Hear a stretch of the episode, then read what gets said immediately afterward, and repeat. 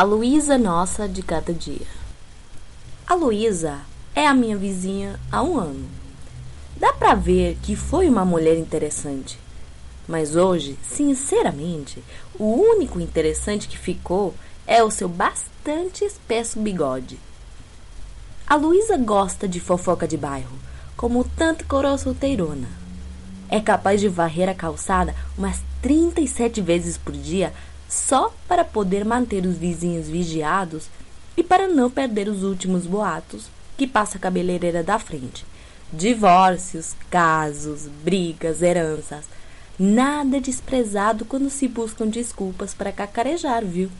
Assim, quando eu cheguei ao bairro para morar sozinha, com os meus vinte e alguns, sem namorado, sem trabalho fixo, sem profissão definida para os olhos dos outros, não uso uniforme nem tenho marcas distintivas que permitam adivinhar a minha ocupação. Com muitos amigos e amigas, música alta e o costume de me arrumar bastante para sair, virei inevitável assunto de mexerico durante um tempo considerável. Repito, a Luísa também é solteira e mora sozinha, mas ninguém nunca ousou falar dela. Acontece que ela já é uma senhora respeitável, de certa idade, que não perde a missão dos domingos. Usou sempre a saia por baixo do joelho e não sai jamais depois de determinados horários, nos quais toda mulher bela, recatada e do lar tem que ficar bem trancada assistindo novela, tá ligado? Essa mulher de bem que vive preocupadíssima porque a filha ainda não casou, sendo que já passou dos 30. E continua obcecada com essa bobagem de doutorado em física. Imagina, em lugar de estar cuidando de um marido advogado médico ou qualquer coisa, mas que seja homem, Nossa Senhora. Talvez consiga arrumar um vivo, né? A mesma que se indigna quando caminhão ao açougue ouve que os pedreiros dão cantadas nas meninas do bairro. Só que não se indigna com os pedreiros, mas com o que considera excesso de batom delas. E aquela Luísa que, quando vizinha do lado da quitanda apareceu com óleo roxo para comprar tomate, falou para a cabeleireira: O que será que ela fez para chatear o marido? Eu sei que a Luísa pensa, fala e faz todas essas coisas.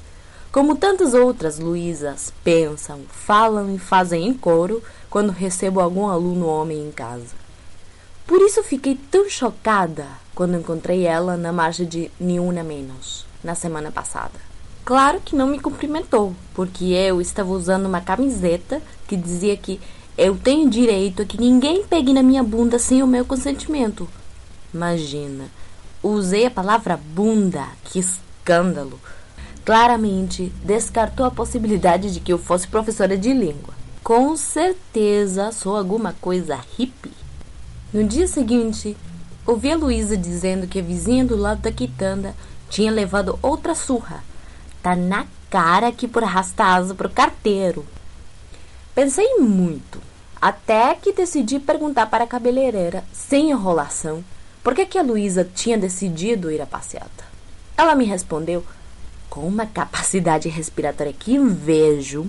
Que a Luísa tinha visto na TV, naquele programa massa do apresentador, aquele que tem um filho com a modelo, que todas aquelas gatas magrinhas dançam pelas tão bem. E aquelas vedetes coroas brincam com a modelo que o marido deixou ela por outra mais bonita e ela começou a namorar o neto da senhora dos almoços. Mas ele deixou ela porque ele tem três filhos com outro. Imagina como uma mulher com filhos, por mais gata e novinha que seja, vai ao mal no namorado.